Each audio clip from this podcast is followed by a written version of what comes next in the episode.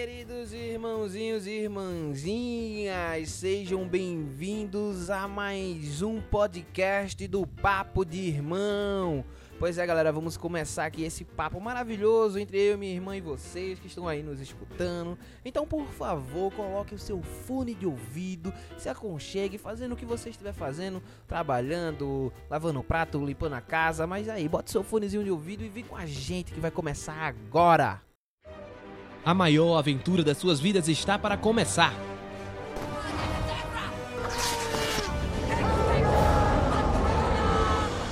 Você vai ouvir de tudo um pouco. Oi, eu sou o Goku. Vem aproveitar com a gente essa maravilha. We are people. Papo de irmão.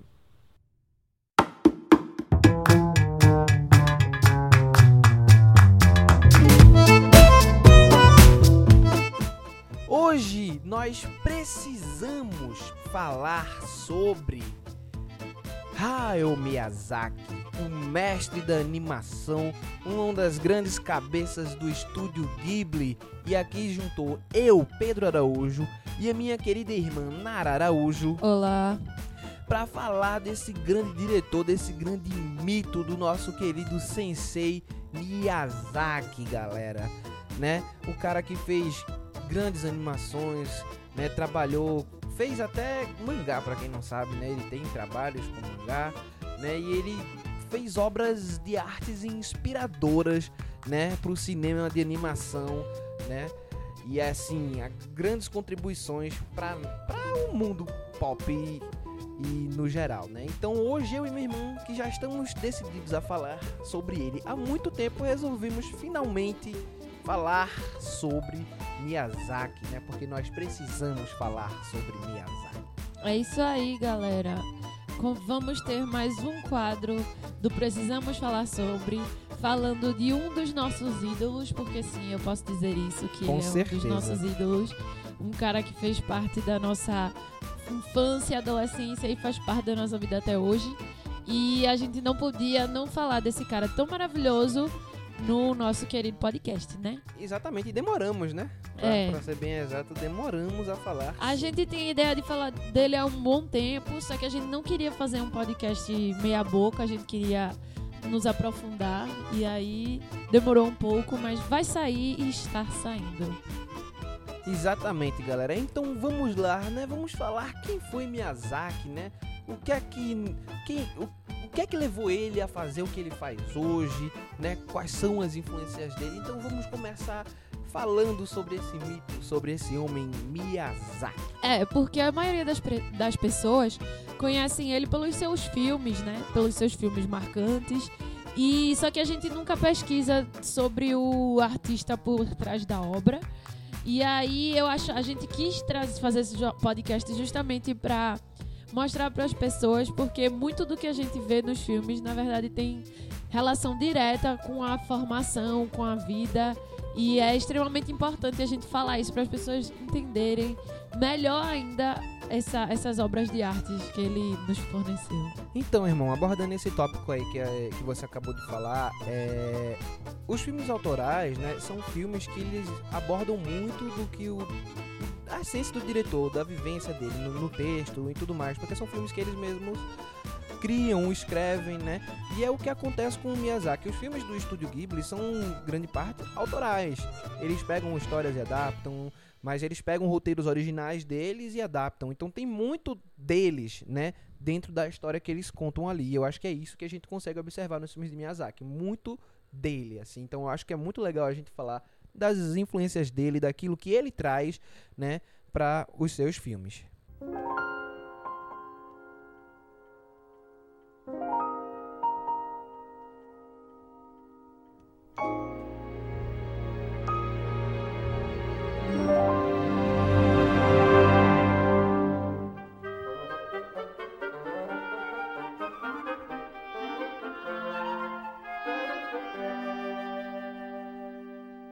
Sem mais delongas, é, Hayao Miyazaki nasceu em 5 de janeiro de 1941, em plena Segunda Guerra Mundial, e o pai dele É, Katsuiki Miyazaki era, Katsuiki.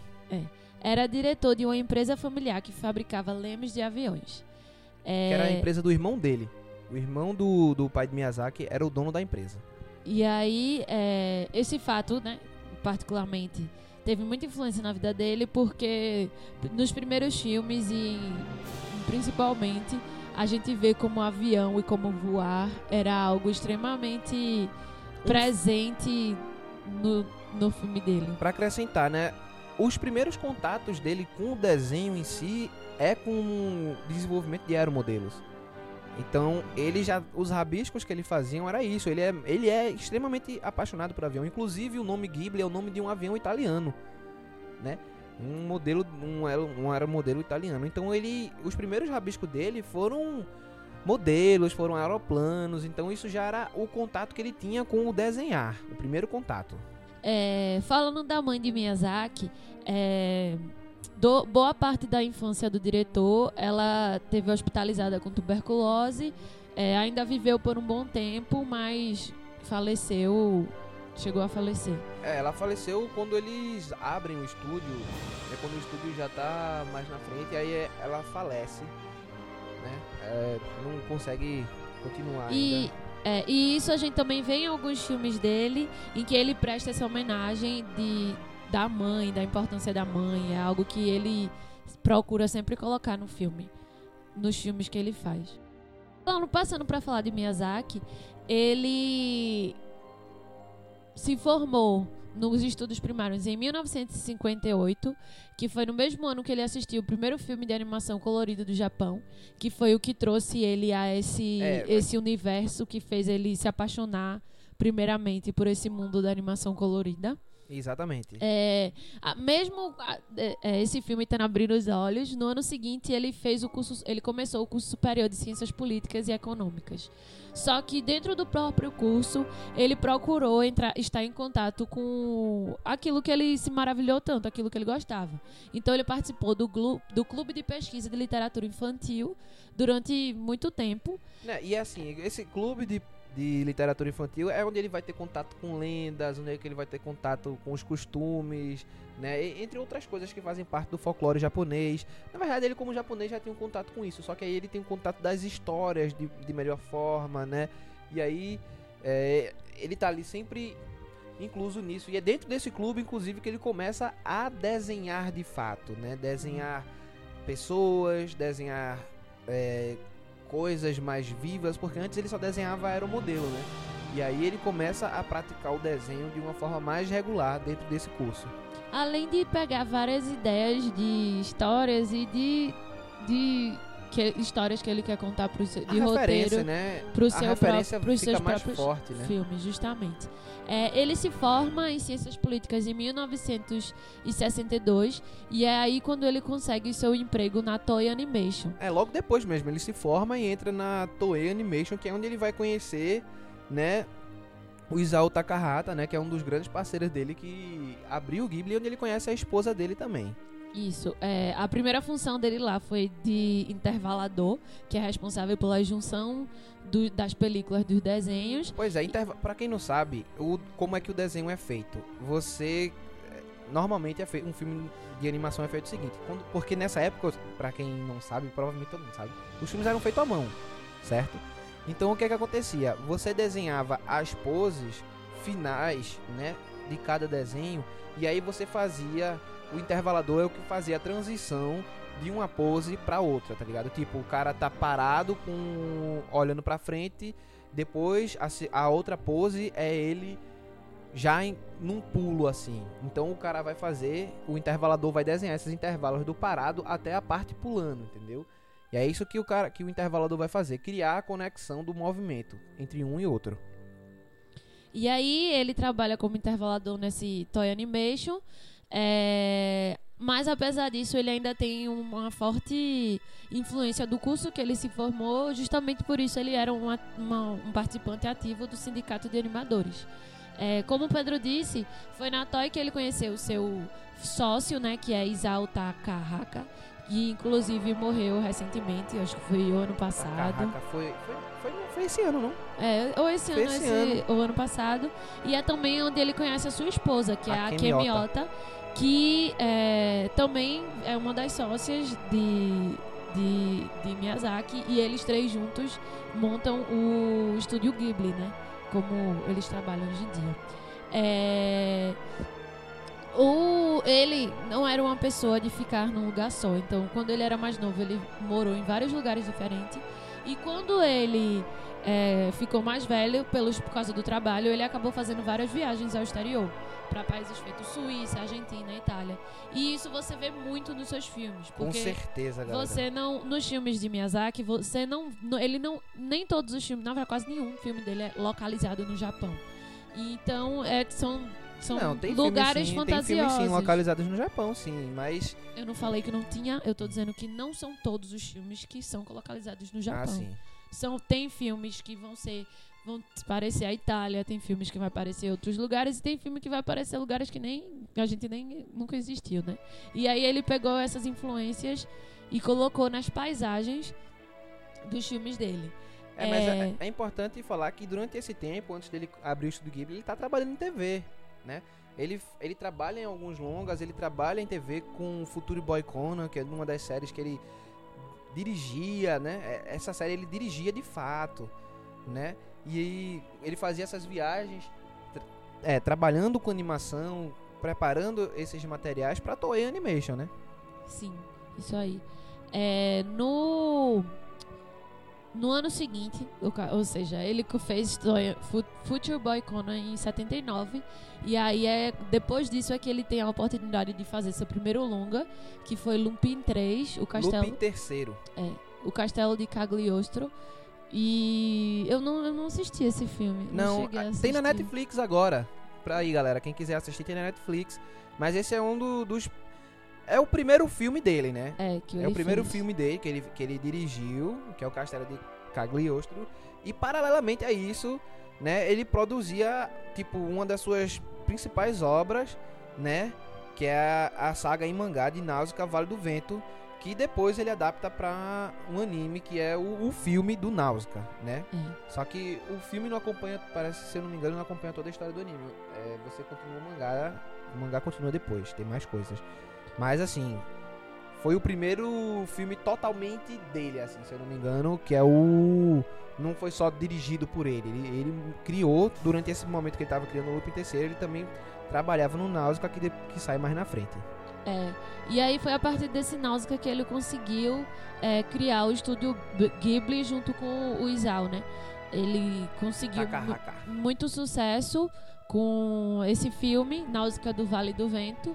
E aí, a partir disso, o estúdio Ghibli nasce, que é o estúdio que a gente conhece desde então, com esses filmes que a gente vai citar aqui A gente e que citar... muitos de vocês conhecem. A gente assistiu Náusea do Vale do Vento e é um filme muito, muito bonito e que traz. É, é um filme antigo pra caramba, só que ele traz coisas assim extremamente atuais, né? atuais. É aquela coisa que trata da natureza e tudo mais. E, e só um adendo, a gente não vai falar dos 21 filmes do Estúdio Ghibli, a gente vai Vai falar dos focar, filmes de é. Miyazaki, porque a gente tá falando sobre o nosso querido mestre Miyazaki. A gente pode futuramente falar do Estúdio Ghibli, com certeza, até porque tem obras de artes maravilhosas dentro do Estúdio Ghibli, mas aqui o Isso. nosso foco é o mestre Miyazaki. Né? E assim. E acho que o interessante falar é que o filme que vai garantir um sucesso assim, internacional pra ele, de fato, né? É o Mononoke Hime, ou Princesa Mononoke, né? Que, que é um filme que fala muito de, de guerra, de ecologia, né? E ele é um cara que vai lá e vai abordar esses temas na sua animação. Até porque guerra é uma coisa que marcou muito ele, sabe? Ele tinha uma relação de, de amor e ódio, porque ao mesmo momento que ele amava os aeromodelos, amava os aviões e aquela ideia, ele detestava o como os aviões foram usados na guerra para lançar bombas, a bomba atômica no Japão, entre outras coisas. Tanto que ele não morria de amores pelos Estados Unidos, né? É, ele não queria pisar de jeito nenhum nos Estados Unidos, até, até o Oscar, se não me engano, não lembro se ele foi receber, mas ele tinha essa questão. A única pessoa que conseguiu trazer é, Miyazaki para os Estados Unidos foi o Lester da, da, da Disney Pixar, que era um cara que tem uma. A Disney tem uma certa parceria com, com Miyazaki. Tanto que você pode. É, a Disney é que lança os filmes da, da- do Ghibli, né? Nos Estados Unidos e pra fora, pra. Pra fora do, do Japão. E é o cara que conseguiu levar Miyazaki pros Estados Unidos, tá ligado? Porque o Miyazaki não tem uma. não tem bons olhos pros americanos. É, isso aí. É, depois da criação do Ghibli, é o que a gente. É, é como eles vão, vão fazendo sua, sua marca, né? Eles vão construindo suas histórias com milhares de filmes maravilhosos e lindos que a gente que fez parte da nossa infância, adolescência e faz parte até hoje. Que até hoje a gente assiste vários filmes. É, como o Pedro falou, é, ele já foi chegar a ganhar um Oscar em 2001, que foi com o filme A Viagem de Chihiro, que ele ganhou o Oscar de melhor animação. E e aí, apesar dele já ter sido conhecido, Na eu verdade, acho que em 2001. é, não foi, ele não ganhou o Oscar no ano em que Shihiro foi lançado, não. Acho que ele ganhou uns dois anos depois, alguma coisa assim. Tá ligado? Se eu não me engano. Porque Shihiro foi lançado nos cinemas. E mais à frente foi que ele foi receber o Oscar de Shihiro como melhor Que Shihiro concorreu ao Oscar como melhor animação, assim, se eu não me engano. isso, é, eu não lembro o ano, é, como é o nome. Eu sei que eu assisti Shihiro no cinema Eu também. e eu era novinha. Então, é, é isso. Basicamente, a história dele é, é essa. O, o processo dele até ele construir, iniciar o Estúdio Ghibli. E a partir do Estúdio Ghibli, ele conseguiu realizar todos os, os trabalhos e, e suas influências que ele gostaria tanto, né? Foi seu próprio chefe e teve a oportunidade de mostrar ao mundo o que ele podia e o que ele via. É, é engraçado porque depois de Shihiro, né, ele já tava bastante. Já tem uma certa idade, né? Não pra japonês, né? Porque japonês vive demais. É, mas ele já tinha uma certa idade. E aí ele ficava doente e já tava se sentindo velho. Ele dizia que depois de Shihiro ele já tem ideia de se aposentar, né? Já depois de Shihiro ele já tem ideia de se aposentar. Só que aí veio outra ideia e ele trouxe mais um filme, trouxe Castelo Animado, depois trouxe Pônio, né? E aí depois ele disse que ia parar de vez. Mas aí em 2013 veio Vidas ao Vento, né? Que é um filme que é praticamente autobiográfico. E depois ele disse que ia parar. Mas depois disso ele anunciou que ia fazer um outro filme, que eu não, não sei o nome agora. Eu não lembro. Mas o filme estaria em um processo de produção. Basicamente, ele disse que desde antes de Shihiro ele fala que vai se aposentar, mas aí ele voltou. ele arranja um motivo Fez pra voltar. Shihiro, aí foi quando ganhou o Oscar, aí disse que ia se aposentar e depois voltou. É, na verdade, é aquela coisa de tipo, o que ele faz já é tão prazeroso, ele gosta tanto que não chega nem a ser trabalho, né? É, eu acho que é. e tudo mais, mas ele gosta tanto que ele não consegue acaba parar, voltando. ele acaba voltando. E ano pass- esse ano, ano passado, a gente não tem, não tem certeza, mas o grande parceiro dele morreu, né? E eu acho Exato. que isso também pesa muito a ele, mas aí ele vai continuar ano que vem. Ano 2020 a gente tem mais filme de Miyazaki e quando ele fizer a gente vai estar assistindo porque são verdadeiras obras Com de arte. certeza, cara.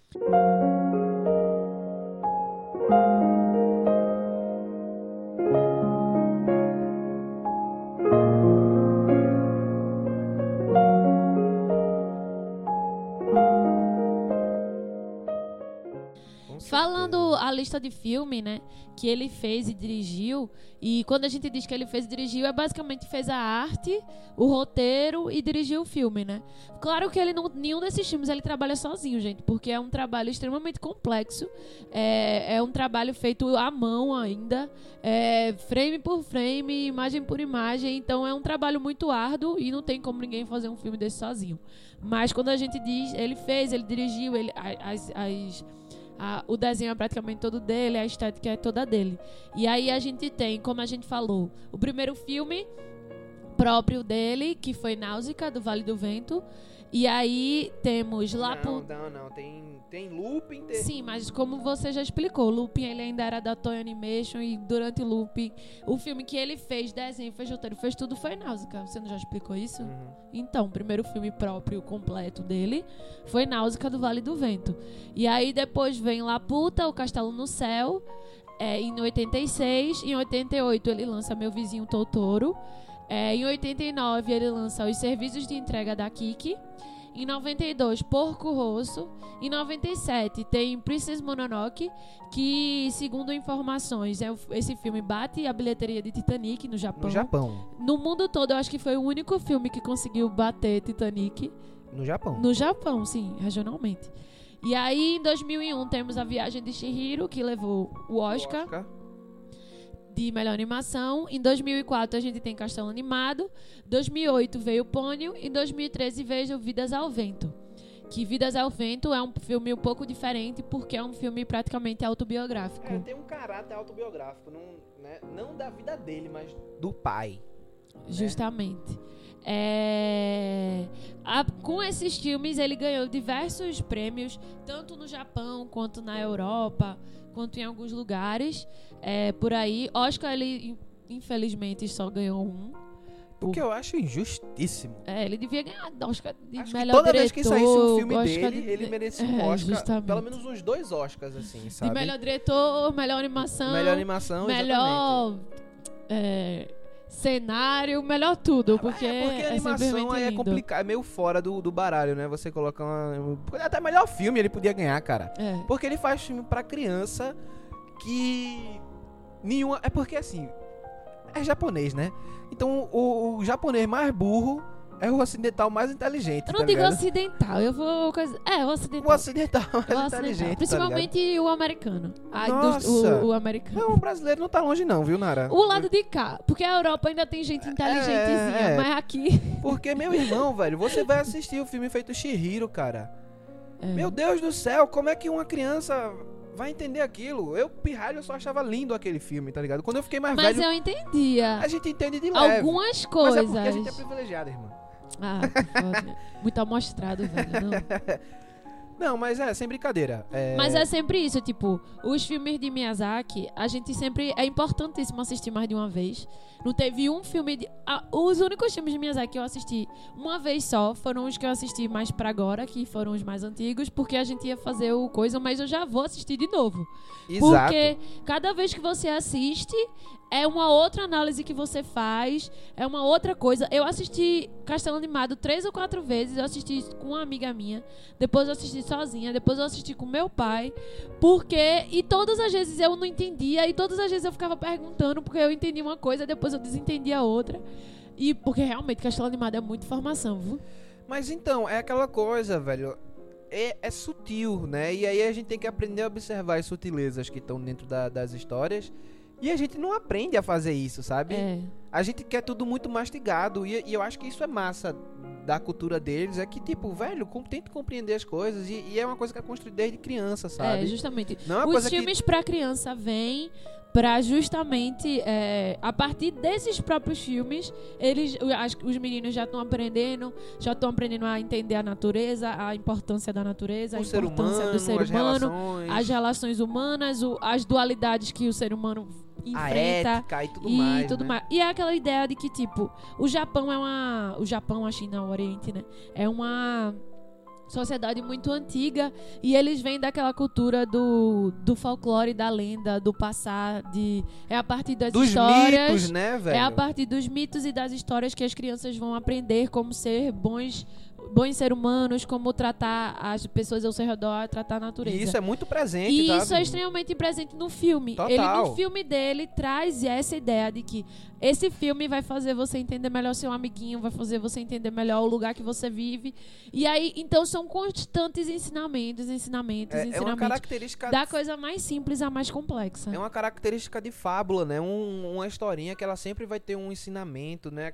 O mito também, bem, é bem presente no- nos filmes, não só nos filmes, mas nas histórias japonesas, no fato, né? É. Eles carregam muito essa, esse negócio de, tipo, aqui tem uma mensagem, agora você tem que prestar atenção pra entender o que, é que isso tá querendo falar pra você, sabe? E aí é aquela, até aquela coisa de tipo, ele, não, ele fez parte desse clube de literatura e, e essa ideia de, de passar os valores por meio da história, é, eu tenho praticamente certeza que é algo que ele conseguiu entender muito bem durante esse processo. Porque o pouco que eu estudei de literatura é algo de teatro e de história, é algo muito forte, principalmente em civilizações mais antigas. Sim, E sim. aí você vê isso muito presente no filme dele. E aí isso é mais uma característica da história dele que você vê.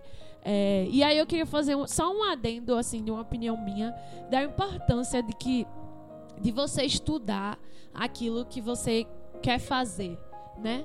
Porque se ele não tivesse estudado tudo aquilo que ele estudou, em todos os âmbitos, é, e a gente só sabe uma pequena porção, né? Porque a gente sabe o que foi biografado. É, Imagine você- as você coisas entra- que ele é- foi autodidata, que ele procurou por si só. Não, de fato, desenho.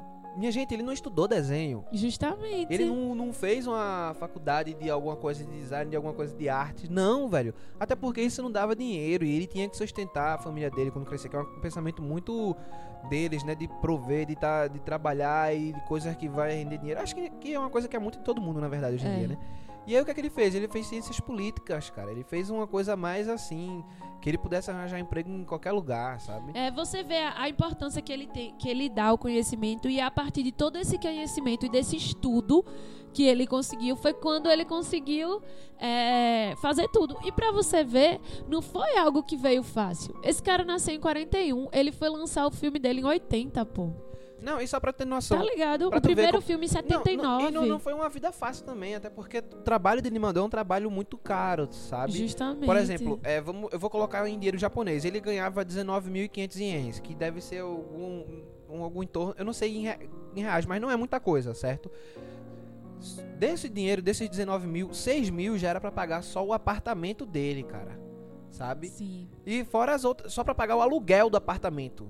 Não tá incluso conta d'água, não tá incluso luz, não tá incluso isso e aquilo, entre outras coisas. Era um cara que viveu uma vida no começo, uma vida como qualquer outro, É, sabe? No perrengue. No perrengue. estudando, se especializando, aprendendo todo dia pra poder. É, ó, ele nasceu em 41 e ele foi abrir o Estúdio Ghibli na década de 80. O primeiro filme do Estúdio Ghibli foi em 86. O sonho dele, no final das contas, era basicamente o Estúdio Ghibli, era poder ter o seu estúdio pra lançar as suas obras. E aí você vê o tempo que ele passou. Ele foi lançar com o quê? 60 anos, 60 anos, foi 40 anos. Foi, 40 anos. Ele tinha 40 anos já, pô, quando ele conseguiu fazer o que era dele. Então você vê, 40 anos, tá É ligado? vida. Ele É foi ganhar. É uma. Tipo. Tem gente que morre com 40 anos. Tá entendendo? Caralho, pior que é mesmo, velho. Pior que é mesmo esses artistas É aí. mesmo, velho, é mesmo. Oxe, o cara Uma morre. galera começa a fazer sucesso aos 20, aos 40 já tá detonado. E ele foi. E aí você vê, tipo, porra, foram 40 anos de, de estudo, de trabalho, de sufoco, para ele conseguir chegar onde ele, onde ele tá. E assim, todo dia. É, todo filme você via uma coisa melhor e um aprofundamento na história. Você vê que ele é um cara muito ligado realmente com política, com sociedade, com, com ser humano, com sociologia, porque ele tá ecologia, porque ele tá sempre trazendo essas discussões. É, eu acho assim que esse cara ele é um, um, um- um tesouro pro mundo, sabe? Ele é um tesouro pra a você que quer ser artista, Pra todos, Não, mas eu, assim. não, eu não coloco, eu não diminuo tanto não, não boto só artista não, Não, cara. mas tô dizendo, eu colo, ele é sabe, ele é um tesouro pra história do com mundo, certeza, porque velho, com certeza. o, por meio da arte, o cara fazer tudo isso. E não é. E não foi fácil, galera. Com ele foi conseguir com 40 e poucos anos. Então, tipo, foi E muito assim, ele conseguiu com sufoco. 40 e poucos anos abrir o estúdio dele, mas isso não significa que instantaneamente veio o sucesso, não. O sucesso só Justamente. veio vir lá, principalmente com. 90, pô. Por aí, velho. Tá entendendo? Tipo, muito. E a gente. Aí você vê como a gente é. Imediatista, né, velho? Não, e arrogante, É. pô. A gente quer fazer um negócio e quer que vire. Tá, bombe na internet e ficar famoso com um negócio, pô. O cara é passou 40 hoje em e dia poucos tem anos. essa questão da internet e inter- em- com a internet é tudo mais rápido, né? E as pessoas são. A gente acabou criando uma sociedade extremamente impaciente e exagerada, que as coisas têm que acontecer rápido. É uma sociedade que não consegue ler 55 páginas em um dia, Ai, Nara. caralho, eu não quero nem Tá falar sobre entendendo? Tá entendendo? A galera isso. não consegue ler 55 páginas de um absurdo, né? E ainda acha a coisa mais impossível do universo. Mas vamos voltar ao tema É. principal, né? Mas é isso que eu tô querendo dizer, de tipo, é, a paciência, o trabalho e todo o estudo, velho. Eu, eu, eu fico pensando o quanto esse cara estudou.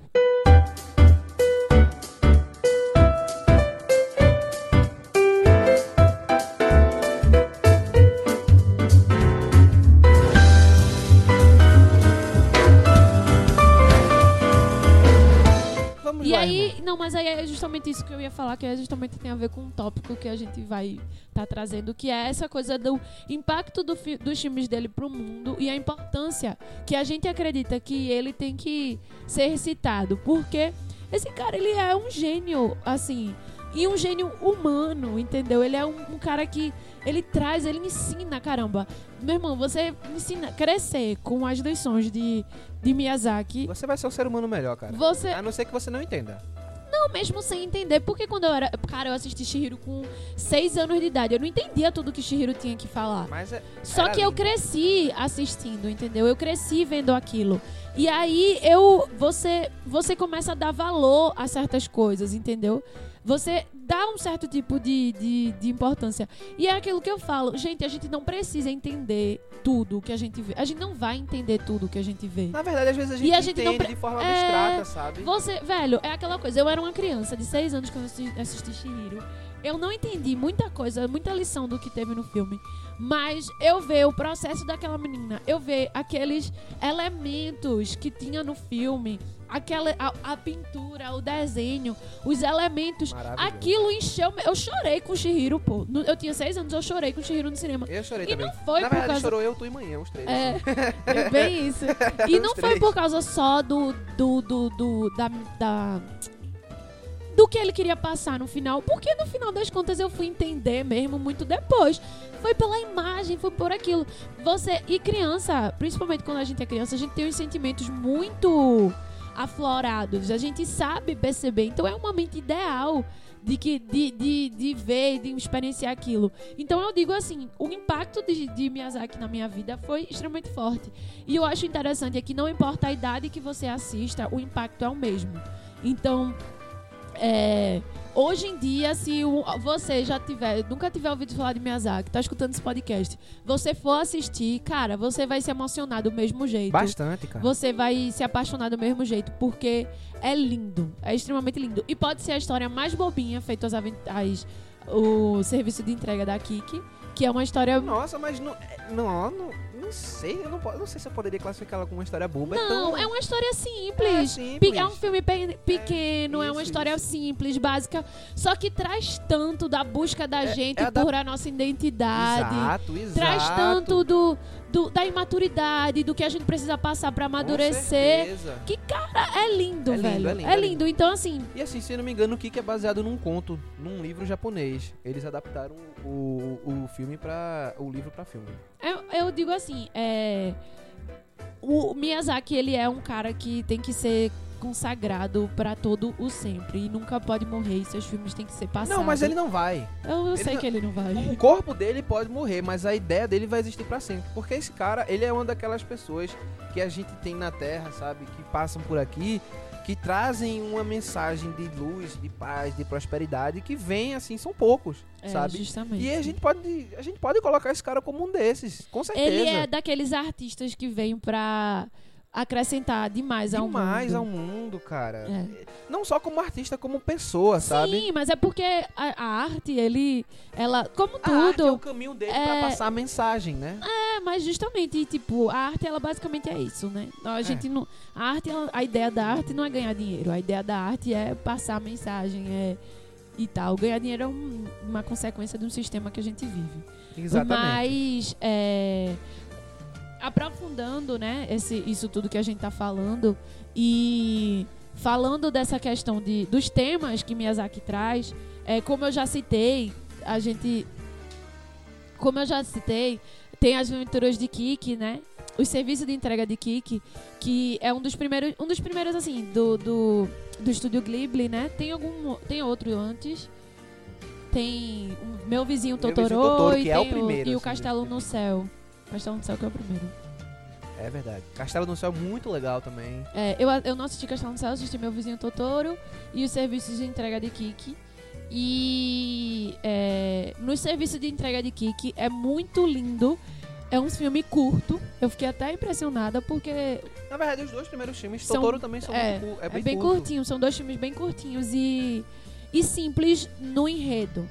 Tem uma família, ela é apresentada. Tô falando dos dois, né? Tô- porque é basicamente o mesmo Aham. sistema. Tem uma família, ela é apresentada e tem um, um problema. que não é bem um problema, mas uma situação que acontece e aí resolve essa situação. E aí nesse processo a gente vai conhecendo tudo.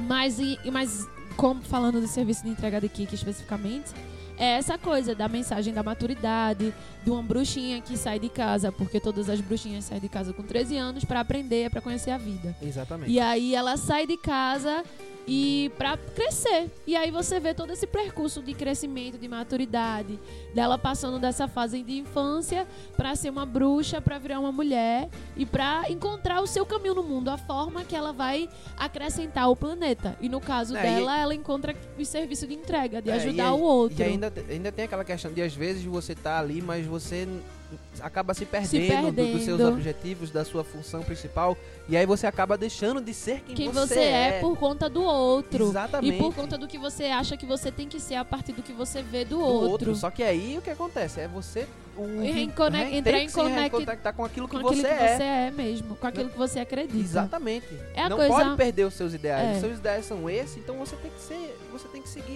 eles. Você não precisa. E a partir dele você vai construir o sucesso que você precisa É. pra sua E a vida. partir dele você vai ganhando novas coisas sem perder a sua essência. Justamente. E isso é uma mensagem massa. É lindo o filme. É, nessa mensagem você vê muito do- da história dele, né? Do, eu acho, de tipo, de todo esse processo que a gente falou aqui, de todo esse tempo de estudo e dele, de você estar sempre. Eu acho que isso é uma lição que ele acabou aprendendo. E eu acho que é por isso que. Do mesmo jeito que Totoro, ele também dá uma lição muito grande sobre a infância, sabe? É. Sobre a magia da Da criança. criança. Sobre o fato de que, tá, a criança, ela pode viver, assim, nessa magia e tudo mais, mas ela entende as coisas reais. Não, Justamente. você não deve enganar a criança porque ela sabe o que tá acontecendo. E quando você não fala exatamente aquilo que, Que tá tá acontecendo...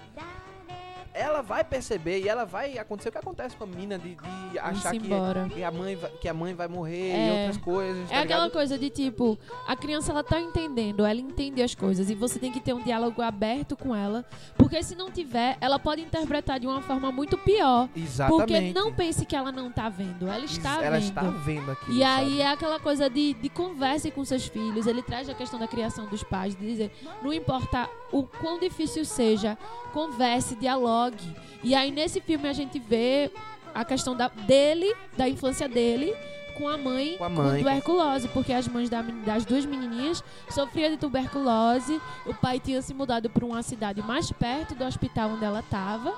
E aí você vê o como isso afeta essas duas meninas, ao mesmo tempo que você vê A magia da magia da criança, criança, né? a a imaginação inocência delas. e como isso leva ela a a ter um contato melhor, melhor com, as coisas, com a, natureza, natureza, sabe? justamente. Um contato mais honesto, mais puro. Cara, é lindo, velho. E aí ela encontra meu vizinho Totoro, que não é nada mais seres mágicos da natureza. É né? o chefe o chefe da, da, floresta. Justamente. Cara. E ele vai ajudar a plantar e a cuidar. É a coisa mais, mais linda. É. Linda, Muito, linda, muito, linda, muito, linda, muito linda. É... Tu assistiu. Aí depois, mais pra década de 90, a gente tem Porco Rosso e Princesa Mononoke. Não, é bom falar do Castelo no Céu, Ah, né? Ah, Porque o sim, Castelo é. no Céu tem muito a ver com a guerra, muito Sim, a ver sim. com a destruição, sabe? E como às vezes o conhecimento pode ser corrompido pro mal. E isso tem muito a ver com a, a questão dele com a guerra em si. sim, sim. sabe? Né? E, e é uma coisa que tá ali presente, é uma coisa que tá muito forte na, na, na, na obra dele, sabe? E até mesmo quando a gente, em outras coisas, a guerra, ela sempre marca. Princess Mononoke, Náusica, né? Castelo no Céu, são coisas que tem marcado esse, esse estigma da guerra, né? Sim. Que ele bota lá, que ele tá sempre marcando isso. E, e o Castelo no Céu é um filme muito interessante, porque apesar dele falar da guerra, ele fala da importância, né? da gente como pessoas, como indivíduo, de estar junto, de estar unido, sabe? De como os trabalhadores são fortes juntos também, que isso é uma coisa Sim. que ele viu com a força sindical, porque você tem os trabalhadores das minas que estão lá, Sim, sim. né? E quando a galera vem, o exército vem pra cima deles, eles como indivíduos se mantêm junto pra defender um indivíduo deles, sabe? Como é importante isso e como é possível se defender como grupo, sabe? E é uma coisa que ele sempre que tipo, você vê isso em vários filmes é essa coisa da sociedade se unir pra defender seus valores e pra defender sua cidade. A gente vê isso em Náusica. E aí sempre tem os líderes que pode ser por príncipe, por princesa, por essa coisa mais fantasiosa que são representados, mas é sempre e quando ele fala tipo, em Náusica nós temos dois grupos. Na verdade, tem vários grupos, vários, né? Vários. Ao longo do filme a gente vai vendo. E cada um tá trabalhando em conjunto pra aquilo que acredita. E é E se coisa- protegendo daquilo que, que não consegue. E é uma que coisa bem interessante é que os vilões do- dos filmes de Miyazaki, eles têm características bem ambíguas, vamos dizer assim. Na verdade, Eles- eles, não são eles- vilões. Eles, Eles, têm são pessoas. redentoras, até. É. Mas a gente pode utilizar até essas palavras, porque ele é um vilão, mas ao mesmo tempo, ele pode deixar de ser vilão em, certa, em certo momento do filme e passar a ser um companheiro, porque é, ele tem esse posicionamento, mas ele não é de todo ruim.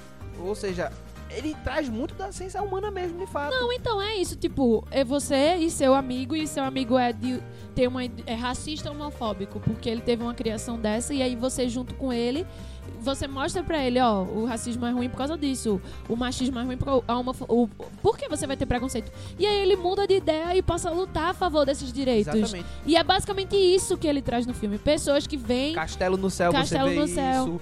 É, com, a, com a própria Dola, né? Que inclusive Dola é uma personagem que o irmão dele falou que tem uma personalidade muito parecida com a mãe dele, Aham. né? Com a mãe de Miyazaki. É uma, aí tá muito forte, que é uma pirata que quer pegar um negócio por ganância própria. Eu quero dinheiro, eu quero sim, riquezas. sim, Mas nem por causa disso significa que eu sou uma pessoa ruim, né? justamente. Tanto que eu ajudo a recuperar o negócio, no final das contas eu deixo pra lá a riqueza porque eu me afeiçoei aquelas pessoas e tudo mais, né? Aí tem isso. Sim. Né? E aí a gente tem aí é, esses personagens duais, né? Com dualidades, com, com características bastante humanas até, não são personagens extremamente maus. A gente pode ver isso em Princesa Mononoke também, né? Com a com a chefe lá da, da, da tribo lá, que eu esqueço o nome da, da tribo da, da mulher, Eu Né? também não lembro, não. eu não lembro o nome dela, que era que ela tá destruindo a floresta pra poder pegar o ferro e o minério de ferro, e não sei o que lá, matando os deuses, os animais, mas ao mesmo tempo ela é a única mulher que olha pelas mulheres, Sim. ela cuida dos leprosos, ela dá uma possibilidade de vida, ela tem uma preocupação com a população dela, em Dela, cuidar, é. né, em, em tá tanto que a ela não quer matar os animais por nada, ela quer matar os animais porque os animais é um perigo pro povo dela. Justamente.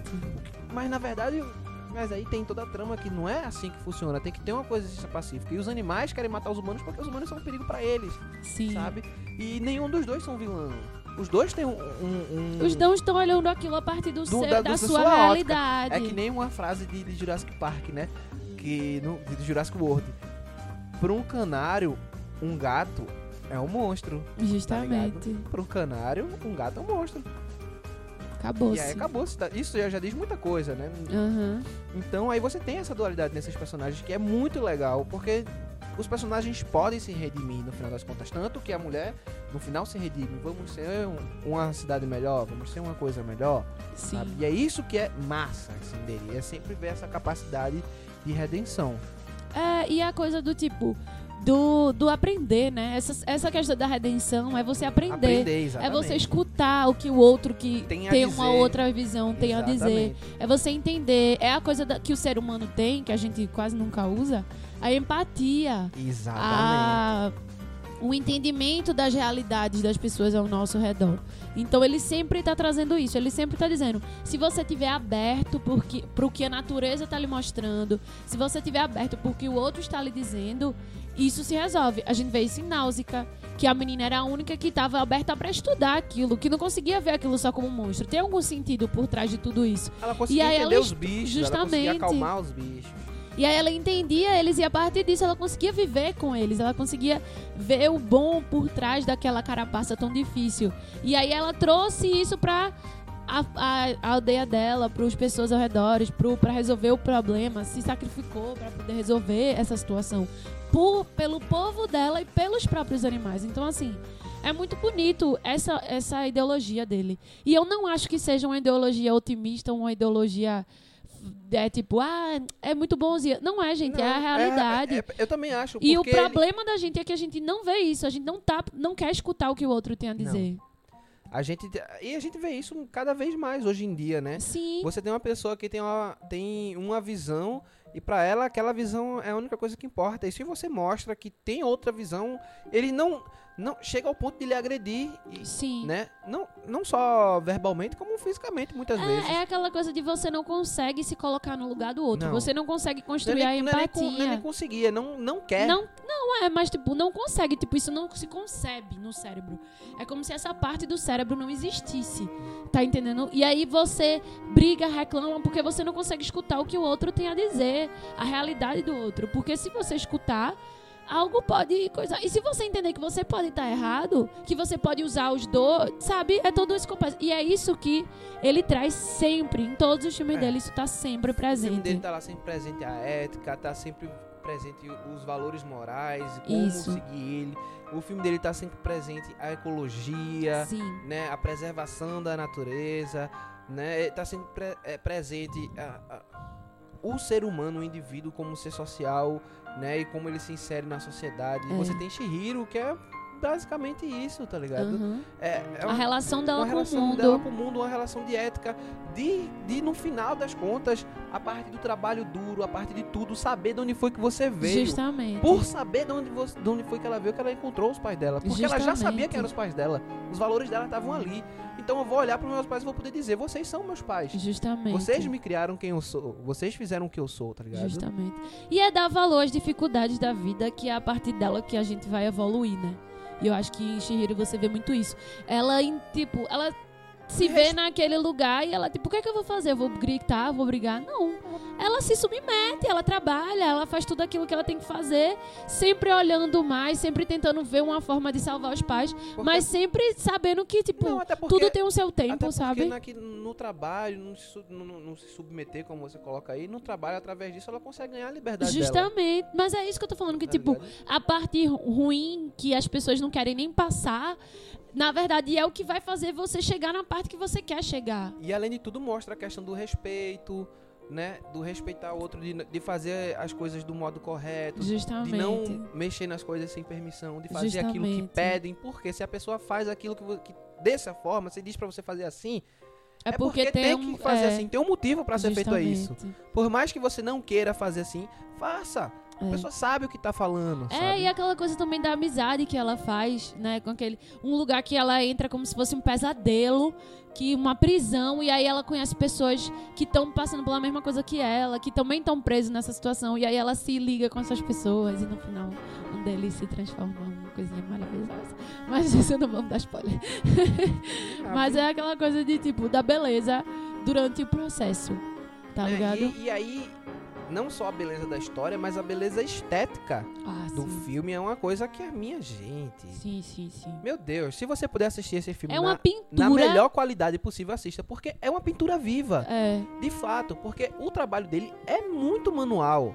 Ele não, Sim. ele não pode ser que hoje em dia, mais pra frente, ele usasse softwares de animação, mas não era, não é 3D, não. é É desenho, desenho. Entendeu? Ele desenha, pode passar Ele pro computador desenha. e anima lá, alguma coisa assim, mas tipo, é desenhado. É desenhado, cara, é desenhado mesmo, tanto que quando e você, vê, A, a tinta. Você vê, você vê com clareza É. o, o traçado, o rabiscado, a evolução da animação. E é uma animação extremamente fluida, É. cara. É uma coisa muito não parece massa. ser desenho. E assim, Só ele- que ao mesmo tempo é. Não, é é, a- um desenho, é um desenho. Não, mas não parece ser tipo, ah, temos um frame um robozinho, tá ligado?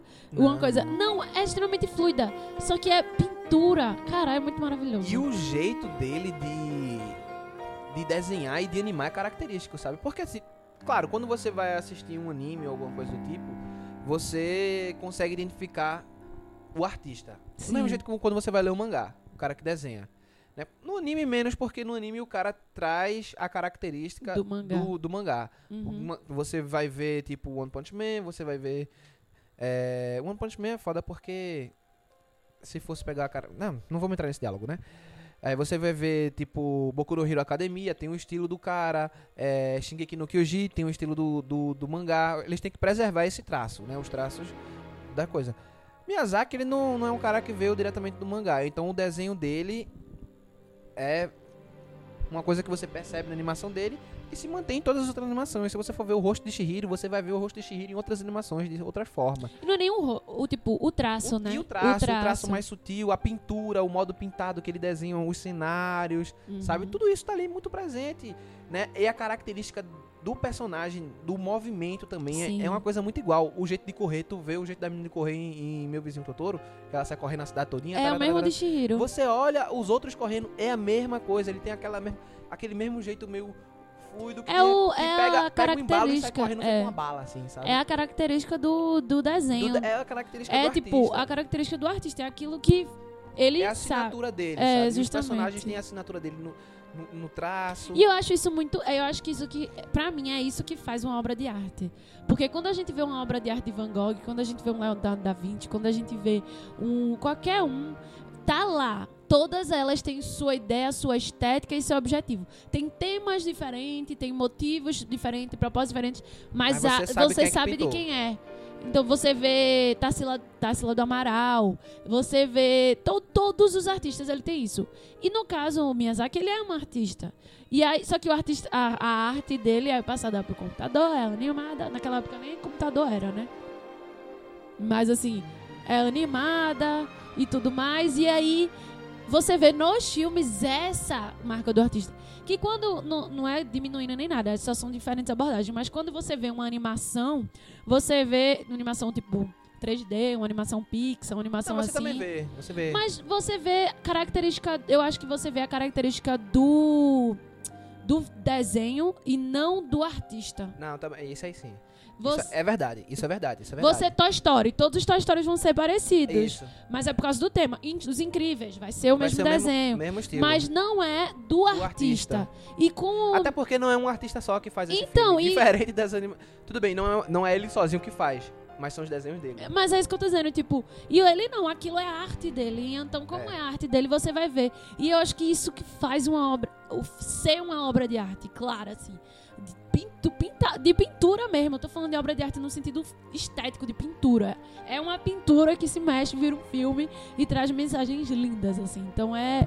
É muito mágico você ver, você ver isso. E tem uma qualidade que a gente não precisa nem discutir, né? É, é um filme infantil feito pra família toda, Isso. né? Não, e não é nem feito pra família toda naquele, naquela propaganda de, de. De Disney, De né? Disney. É, É feito pra família toda no sentido de que é tão profundo, é tão verdadeiro, é tão singelo que ele vai tocar qualquer um Qualquer dos um seres humanos, tá entendendo? exatamente. Porque não é aquela coisa, ah, a gente vai fazer pra criança, então tem que ser bobinho, então tem que ser. Princesa Mononoke não é bobinho, Princesa Mononoke Nenhum inclusive é tem bobinho, violência. Não, eu sei. Não, tem sim, claro. Que que é bobinho? Sim, mas é. Mas é. ele é pra uma família toda, todo mundo vai assistir Mas tem boa, temas mundo- extremamente tem temas importantes. É, como é que é o nome? Tem os mais violentos. Pônio é pra família toda. Pônio é pra família Todos são pra família toda. toda. É, é, calma, calma. Me diz Pônio, um. pônio é mais leve. Pônio não Mas tem... me diz um que, tipo, um adulto assiste e fica, ah, que merda. Filme Não, ó. mas o que eu tô querendo dizer é que, por Não exemplo, existe. um filme feito Princesa Mononoke não é um filme pra criancinha, Sim, eu sei. certo? Ele é um filme Ele não mais... tem um plot mais. Ele é um filme mais adulto. É, ele traz filme coisas mais mais, sérias. Exato. Tipo, proibidos para menores de 10, porque tem cabeça caindo e braços sendo Sim, picotados. exato. Então, realmente. Mas é, é simplesmente lindo. Lindo mesmo e. E, tipo, muito foda. Pedro, se você quiser falar, falar mais pessoalmente da sua experiência com Miyazaki, por que você se apaixonou por ele como artista? Então, é... Velho, primeiro que, assim, que eu, o primeiro filme que eu lembro que, que eu assisti dele foi Shihiro. Sim, eu Né? também. Foi Shihiro, que foi que a gente foi ver no cinema. Que, na verdade, eu, me apaixonei quando eu vi o trailer do filme. Eu lembro que eu vi em algum lugar, eu vi uma pirra, vi o dragão, vi a animação. Eu disse, também. Eu tenho que ver esse filme, sabe? Tanto é que a gente foi pro cinema. né, que Foi a animação, a animação me ganhou, sabe? E aí quando E a gente assisti, sempre foi. A gente sempre assistiu anime e tudo mais, então a gente sempre gostou eu desse- sempre gostei dessas de- coisas. disso, né? Eu sempre, eu sempre assisti Então não era anime. algo tipo estranho, era Não. tipo algo. fantástico. É, Que eu vi que ia passar no cinema e eu disse, eu tenho que assistir filme no cinema. Eu vou assistir um anime no cinema. Pelo amor de Uhum. Deus, claro que eu vou assistir um anime Justamente. cinema, né? E aí a gente foi assistir e, meu irmão, foi como Nara falou, velho. A gente foi assistir no cinema e a gente eu chorei chorando. muito. Chorando. E eu ainda assim, e eu pirrar escondendo que não tava chorando. Mas quando eu olho pro lado, tá minha mãe e minha irmã chorando. Então, foda-se, tá todo mundo chorando. É e pra aí. mim, é só um adendo que eu acho. Pra mim, o engraçado é que, tipo, quando você é criança, chorar. Você traz como uma coisa negativa. Você acha. Porque você chora porque dói, porque não sei o quê. E aí, quando eu assisti o filme e chorei muito, eu fiquei meio traumatizada, tá ligado? Aí eu ficava com medo de assistir o filme de novo. Porque eu, mas eu chorei muito no filme. E aí, Mas só não que aí, foi choro de tristeza. É, Você estava se emocionando, é, feliz com aquilo que estava acontecendo. E aí, entende, tá captando a mensagem, né? De, da É, forma que você conseguia. Só que aí depois eu assisti de novo, eu. É muito lindo! E aí eu fiquei, assistia todas as vezes que passava. Não, e aí depois disso, eu fui assistindo os outros filmes que vieram saindo em sequência, né? Que assim, sequência não, porque demora uns 3, 4 anos ou mais pra fazer um filme dele, né? Uhum. Também, como eu disse, é um processo à mão, não é um filme fácil de fazer. Sim. A animação em si, não é um filme que. Não é uma coisa que seja rápida, né? E aí, velho, eu, eu simplesmente, depois de Hiro, eu me apaixonei e É, comecei a seguir o, proje- o pro- o trabalho dele. Né? Tudo Aí- que era dele eu já queria ver, eu, eu, queria. vi, eu vi Pônio, Castelo Animado, né? Eu vi Castelo Animado. E depois eu voltei a assistir é, Princesa Mononoke, né? E só mais na frente é que eu fui buscar mais as obras dele. Mas assim, cada filme dele que eu assistia era uma paixão pela história, sabe? E o modo como ele conta a história, você assiste o filme você fica simplesmente deslumbrado, pô. É. Eu lembro que quando a gente era ma- mais. Acho que a gente já era adolescente, mas era mais novo. É, foi na época que Painho baixava os filmes e as séries no trabalho dele. Gravava no CD e trazia pra gente. Que tinha um cara lá que sabia fazer isso e a gente não sabia fazer isso ainda. Que foi esse cara, inclusive, que ensinou a gente pra fazer. E aí ele gravava. E aí esse cara baixou Princesa Mononoke e falou pro meu pai: Não, esse filme barrou Titanic no Japão, não sei o quê. E aí o pai ficou louco pra ver o filme. E aí trouxe pra casa no DVD. E aí todo mundo da casa assistiu. É, eu era. Eu não lembro do filme, tanto é que eu fui reassistir, né? Mas eu lembro da gente assistindo. Eu lembro dele, do menino correndo na floresta. Tipo, mas eu lembro muito Flash, eu não lembro. Eu era pirralha. Só que aí, tipo, desde aí, isso foi já depois de Shihiro, depois que a gente assistiu o Shihiro, claro, mas assim. É, foi- e aí já foi bem interessante essa, essa coisa, né? E o melhor é porque eu achava que o primeiro que os filmes de, de Hayao Miyazaki era de Shihiro pra frente. Quando o pai trouxe é, Princesa Princesa Mononoke, que eu vi o nome dele, eu disse, caralho, esse filme vai ser foda, velho. É. Eu já sabia que o filme ia ser foda, e o filme foi, Foi. foda. É. Filme É li- muito e, massa. Nossa, a animação, cara, meu Deus, que animação linda. É Nossa, muito aquela- lindo. aquele- aquele- velho, o modo como ele desenha a água, velho, o modo como ele desenha tudo. E é muito incrível, porque toda vez que começa o filme dele, a gente fica, cara, que coisa linda. Exatamente. Nossa, olha isso, olha isso. Aí a gente fala de bem de todo o ambiente e aí depois presta atenção no filme. porque tem um momento de apreciação que é. Porque, velho, você. É muito lindo, é muito lindo. É, é, a gente vai passar horas e horas só tentando explicar o quão é lindo. Quem conhece, e que muita gente que eu tenho certeza que vai escutar esse podcast conhece ele, é, sabe muito bem Pode do que não a saber gente o nome dele, mas já assistiu o É, filme dele. sabe muito bem do que a gente tá falando, de, de quão maravilhoso. Inclusive, tem um museu no Japão, que é o Museu do Estúdio Estúdio Ghibli, Ghibli. que eu quero muito ir, que tem as pinturas originais de lá, Tem os curtas. os curtas que, que, feitos não... or- por que eles, gente que é somente pra o Ghibli, é. que ele só fica em exibição lá, você tem E que ir lá aí, assistir. e aí é um Foda que a gente não vai sonho. ter porra nenhuma, né? Porque não vai ter legenda nem porra Eita, nenhuma. a pô. gente vai assistir- Mas eu acho que tem legenda em inglês, pô. É, se tiver Porque legenda em inglês, Tem legenda em inglês que a galera é tipo, todo, todo mundo vai pra lá. então tá ótimo. Vamos embora pra lá no Japão assistir. A Vamos gente- pro Estúdio Ghibli lá no Japão. Eu conheço uma galera que foi pro Japão e tirou foto e eu fiquei tipo, meu Deus do céu. É simplesmente lindo, lindo, lindo. Tem mais alguma coisa que queira acrescentar? Pois é, não, é, é isso. É uma experiência mágica e maravilhosa assistir os filmes de Miyazaki, né? Uma experiência que eu recomendo pra todo mundo, porque ele tem filmes extremamente interessantes que eu tenho certeza que você vai aproveitar sua hora e meia, sua hora e quarenta de filme, certo? Vai ser extremamente confortável, divertido, gostoso de assistir, né? Uma, a obra desse maravilhoso diretor, desse ser humano maravilhoso Sim. que trouxe pra gente coisas magnânimas que tocam tão profundo no nosso coração, sabe? Sim. Que trazem sentimentos bons, sentimentos alegres, que traz esperança. Esperança. Que eu acho que é o que a gente mais precisa hoje em dia, É. sabe? Porque a gente tá num. E traz ensinamento também, né? Pra gente deixar de ser Exato, babaca. Com certeza. quando E, a gente tá e- e assim. a gente tá precisando disso, porque a gente tá num mundo cada vez mais individualista, segregacionista, sabe? É incrível que a gente superou a escravidão, mas não superou ao mesmo tempo, né? A gente superou certos preconceitos e não superou ao mesmo tempo, porque a gente vê esse momento de, de, de regredir. E eu acho que assistir esses filmes, acho que ele traz essa, essas lições, essas é, coisas morais e, e essa esperança. Importante, né? Né? E essa esperança que é, que é extremamente importante, sabe? Eu acho que é Hum. E acrescenta traz isso a muito. partir da beleza da imaginação de uma criança. Porque toda vez que você vê os filmes, você tem essa sensação de ser a imaginação de uma criança, tá ligado? Shihiro, Pônio. E é Pônio. sempre a visão de uma criança, né? Não, nem sempre, né? Mas, é, nem sempre. Não é uma criança ou um adolescente, mas nunca são adultos velhinhos. É, né? E, e é outra coisa, acho que a gente não falou isso, mulheres fortes. É, que tá 100%. sempre presente no.